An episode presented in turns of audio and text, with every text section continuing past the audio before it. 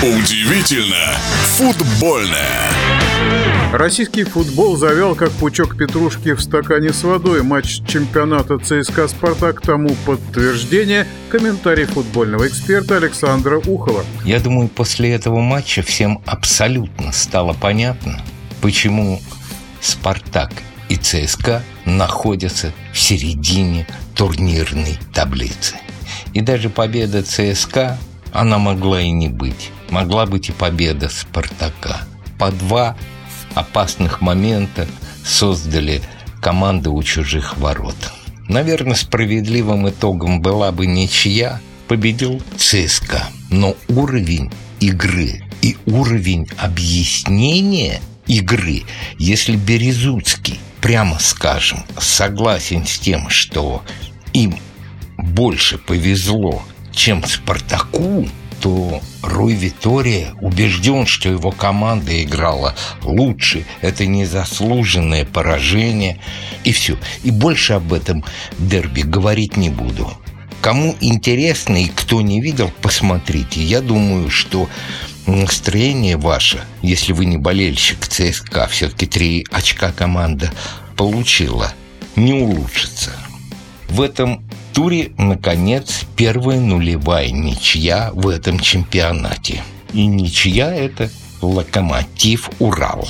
Для «Локомотива», который представляет нас в Еврокубках, который вот-вот буквально на днях сыграл в ничью с Марселем, ничья с Уралом, пусть и там, в Екатеринбурге, все-таки скорее это минус, чем плюс.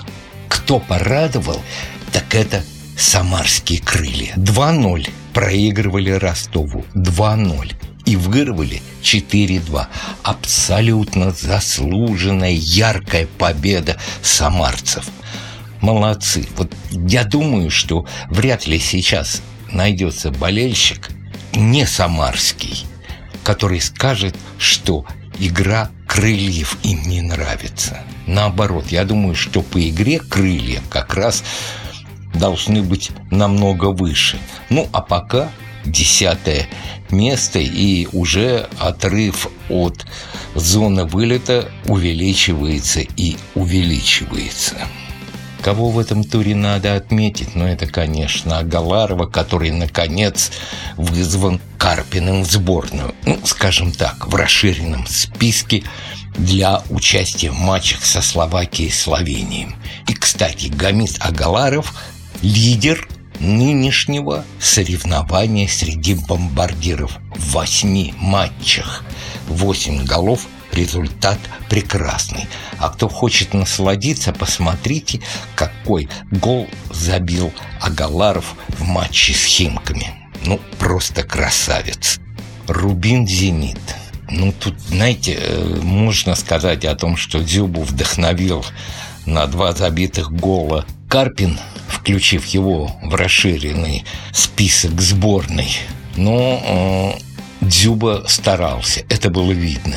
И Клаудиньо, который вытеснил, ну, временно, пока трудно сказать, насколько это будет долгим вытеснение Азмуна. Вместе с Клаудиньо они, конечно, хорошо сыграли. И здесь отмечу не столько саму игру. Да, «Зенит» победил и победил, в общем-то, по игре. 3-1. А удаление Слуцкого, который дважды, дважды, по мнению многих, причем очень неплохих судей в прошлом, был прав в первом эпизоде. Бариус играет рукой, после чего футболисты Рубина слегка приостановились. Сами виноваты, судья не свистит, игра продолжается. Слуцкий возмутился, первая желтая карточка. Корейского футболиста Хвана, или Бо, как его зовут, сбивают, нету никакой реакции судьи, и снова Слуцкому желтая карточка, уже вторая, и это в итоге красная карточка. А вы знаете, что Слуцкий получил всего лишь две красные карточки за все время работы в российском футболе. И обе красные карточки показал ему Сергей Иванов. Странная честно говоря, совпадение. Кстати, в этом туре отличился еще один тренер Гончаренко.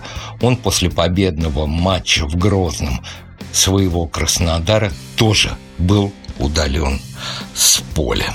Ну, знаете, тренерские красные карточки – это все-таки нонсенс. А лидерство «Зенита» и уже четырехочковое – это закономерность. В нашем эфире был первый вице-президент Федерации спортивных журналистов России Александр Ухов.